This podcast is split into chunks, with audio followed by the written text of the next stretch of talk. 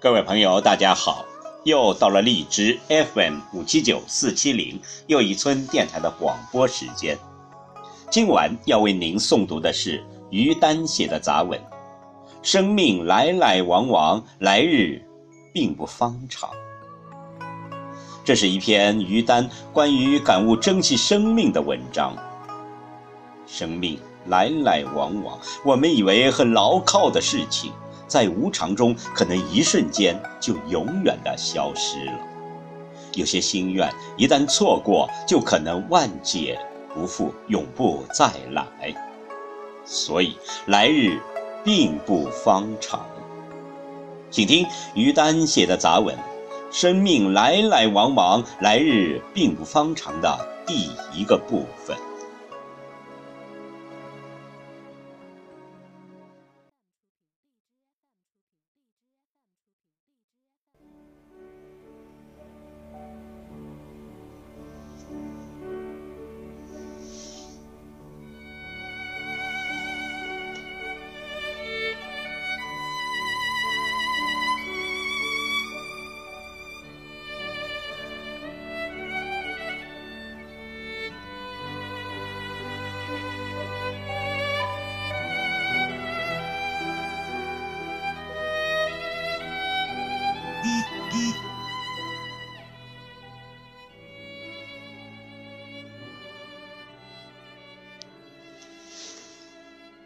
懂得珍惜，并不是与生俱来的能力，在长大的过程中，有些猝不及防的变故让人叹息。有时候，没有赶紧完成的心愿，一转眼就来不及了。我在当班主任的时候，不小心把脚崴了，去宣武医院一检查，右踝两根骨头骨折了。骨科张主任带着医生来检查，对我说：“可以用保守疗法，也可以开刀。用保守疗法可以少受点罪，但会有后遗症，关节可能会松动。”我说：“那可不行，我左腿膝关节受过伤，就站着这条右腿呢。您还是给我开刀吧。”他有些诧异，我很少见过这么主动要求开刀的病人，但开刀得排到下周了。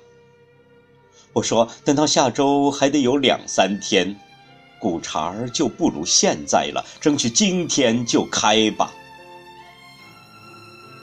张主任说：“那谁签手术同意书？得等你家人来吧。”我说：“不用，我自己签字。”签完字后，张主任对医生说：“这姑娘的手术我来做。她的手细长而舒展，是我记忆中最漂亮的男人的手。”我说：“张主任，你的手不弹钢琴太可惜了。”他笑了。所以啊，我拿手术刀。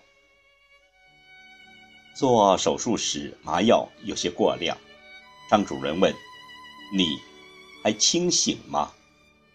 我说：“清醒，不信我就给你背李白的诗。”好吧，那就背《静夜思》吧。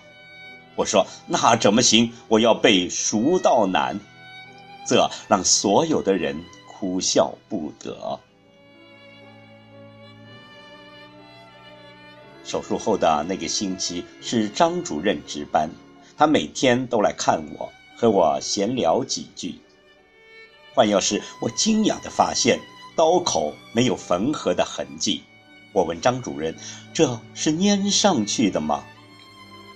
张主任说：“你这么活泼的一个人，我不能让你有一道难看的疤痕，就用羊肠线给你做的内缝合。伤口好了，线就被人体吸收了。”我还给你打了两枚钉子，可以让骨头长得像没断过的一样。哎，你一年以后要来找我，把钉子取出来。等到出院，我们已经成为了好朋友。他告诉我：“你知道吗？我不是那周值班，我是调的班。那周表面上你是我的病人，其实跟你聊天时，你是我的医生。你乐观的气场也是可以治病的。”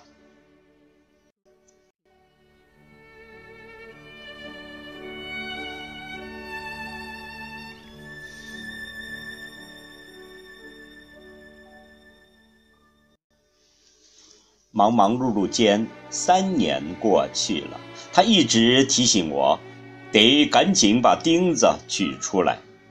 有一次，他去我家聊天，说：“下次我给你带一棵巴西木，家里可不能没有植物。”我送他走后，忽然他又推开门，探身进来，说了一句：“你这次回来，我就给你取钉子，不然。”来不及了。可那段时间我一直在出差，我还寻思，有什么来不及的？钉子又不会长锈啊！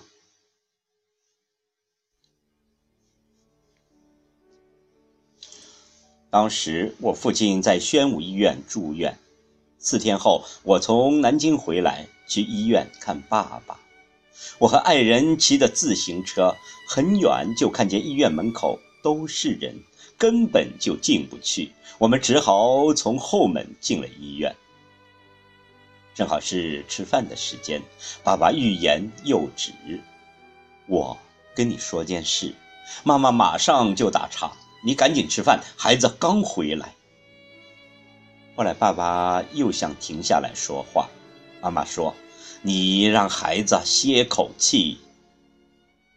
再后来，爸爸没加莆田就说了：“张主任殉职了。”我懵了。您说什么？爸爸说：“医院门口都是送他的人。”我震惊了，继而想起他留给我最后的话：“你。”这次回来，我就给你取钉子，不然来不及了。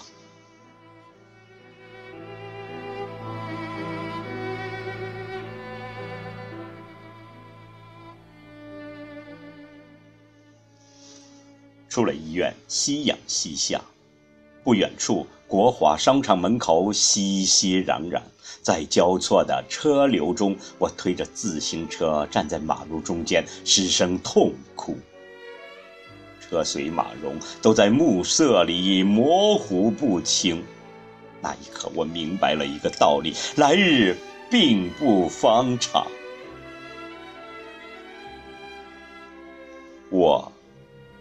一直记得他的手。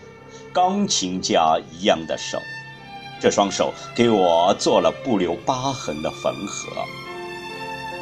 因为他，我家里一直养着巴西木。